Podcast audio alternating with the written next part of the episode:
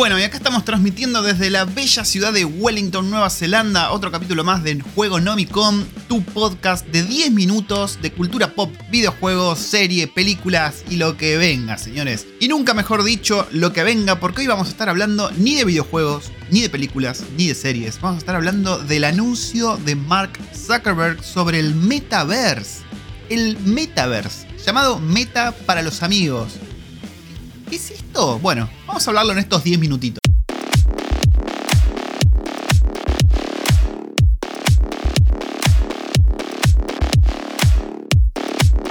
Bueno, y para los que vivan adentro de un termo y no sepan qué es esta vaina del meta o el metaverse, es un anuncio que hizo, bueno, Mark Zuckerberg como representante de Facebook esta, este fin de semana, creería, eh, en el cual dijo que, bueno, las redes sociales Instagram, Messenger, Facebook, eh, WhatsApp, creo que también es propiedad de ellos, van a seguir existiendo, pero querían agregar una nueva cosa al ecosistema.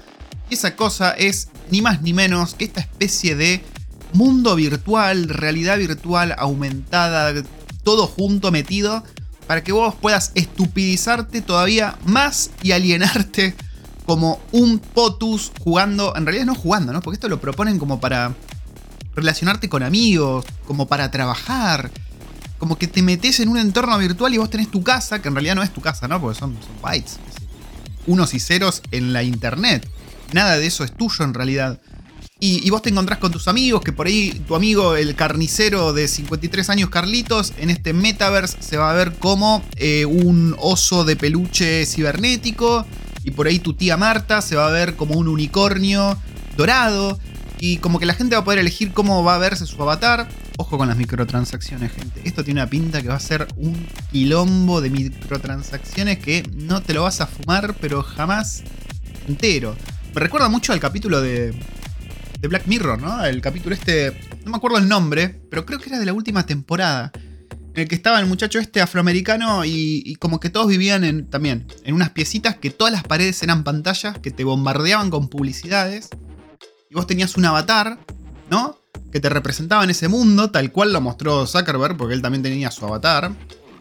Y, nada, vos tenías que pedalear una bici para generar energía y vivías encerrado ahí siendo bombardeado por, por publicidades parece que va por ese lado la cosa y no me gusta ni un poquito, te digo.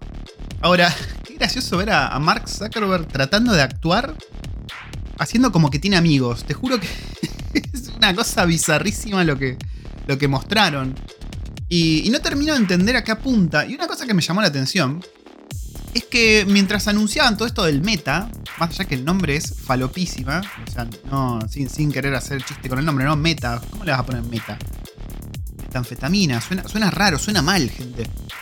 Mientras anunciaban esto, el juego que para mí trata de robar bastante de ese juego, que es Roblox, que es una plataforma para el que no lo conoce, eh, están mejor así sin conocerlo, pero básicamente Roblox es una plataforma en la que vos creás juegos y, tenés como también tu avatar y puedes tener, hay barrios.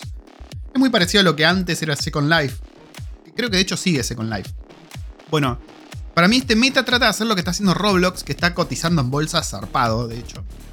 Y lo que me pareció curioso es que este fin de semana, mientras anunciaba beta, Roblox estuvo completamente muerto, caído, los servidores capú. Y bueno, yo lo supe porque mi nena juega a Roblox y bueno, estaba bastante consternada de que eh, Roblox estaba caído y justo hicieron el anuncio de meta, lo cual me pareció raro. Dije, mmm, una maniobra para que suban las acciones. ¿Cómo, cómo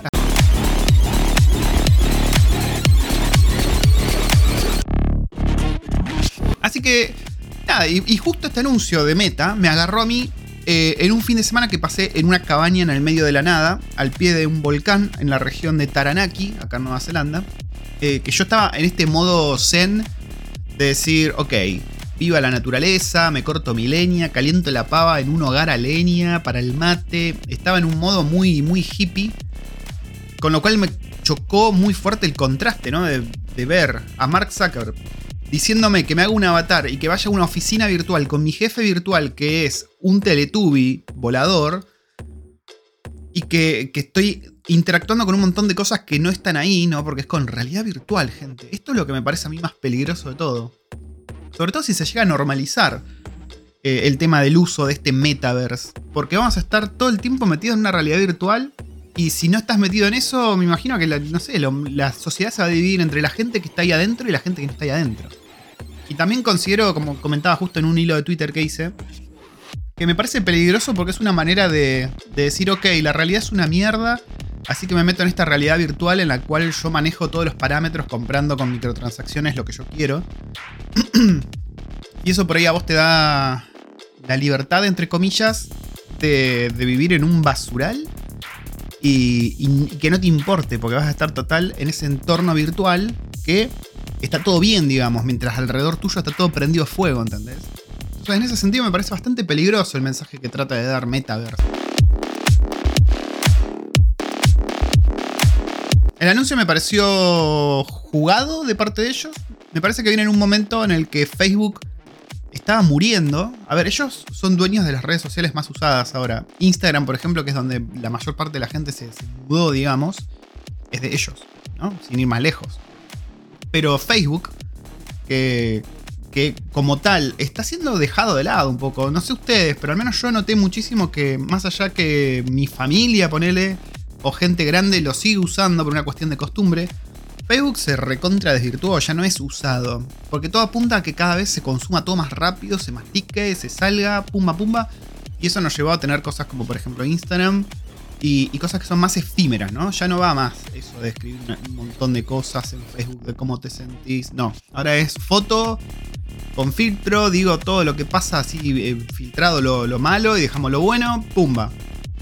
Y me parece peligroso este camino que toma no Facebook, sino todo el conglomerado ese de cosas de Zuckerberg, que toma este camino de alienarnos cada vez más, ¿no? Porque si vos te pones a pensar para dónde va la tecnología todo el tiempo, la tecnología va para alienarnos, va para separarnos cada vez más y que vos puedas hacer todo vos solo, entre comillas, en un entorno controlado por otros. Esto pasa en todo, todo lo relacionado a tecnología.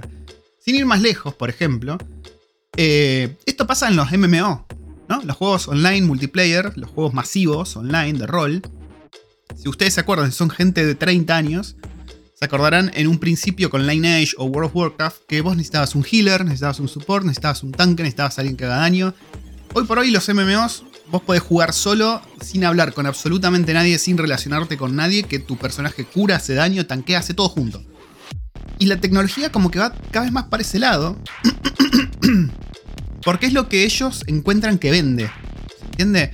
Es lo que a ellos les permite vender más para que la gente diga, uy, esto, esto es fácil de usar, esto, esto me, da satisfacción instantánea, entonces lo puedo seguir usando. Porque si vos le caes con complicaciones, anda, no, tenés que tanquear, pero para tanquear necesitas a alguien que te cure. Ahí la gente dice, uy, no, ¿sabes qué? Me da paja.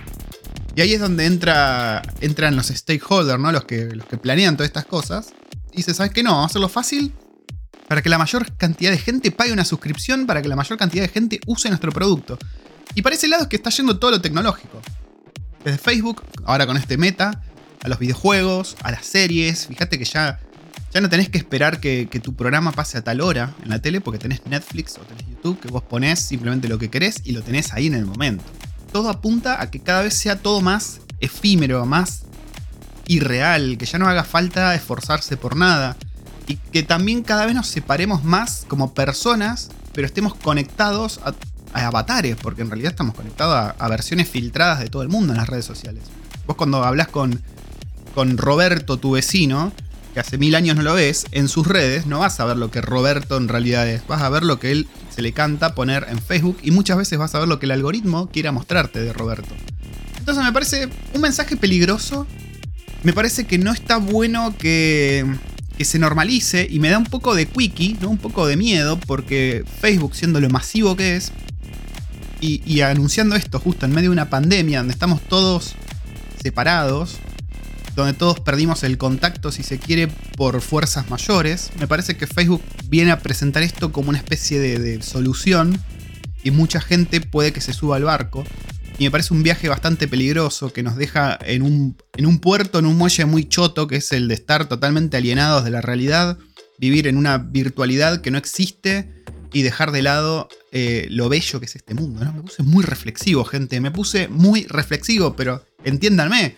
Yo me enteré de esto estando en una cabaña que si yo miraba por la ventana tenía un volcán eh, hermoso en el medio de una granja Y me vienen con esto de conectarme y ver a mi vecino vestido de conejo de Pascua flotando en el espacio. Dije, no, viejo, no quiero esto en mi vida yo. No, no me gusta.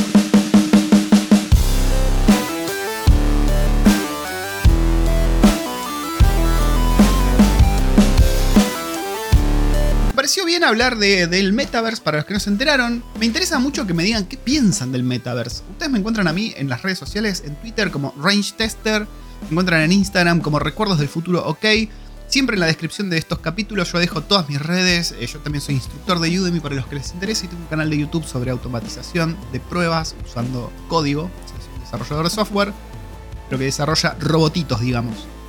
Y nada, este fue el podcast diario. Volvimos al ruedo ahora que volví de vacaciones con Juego Nomicom y nos vemos en el próximo episodio.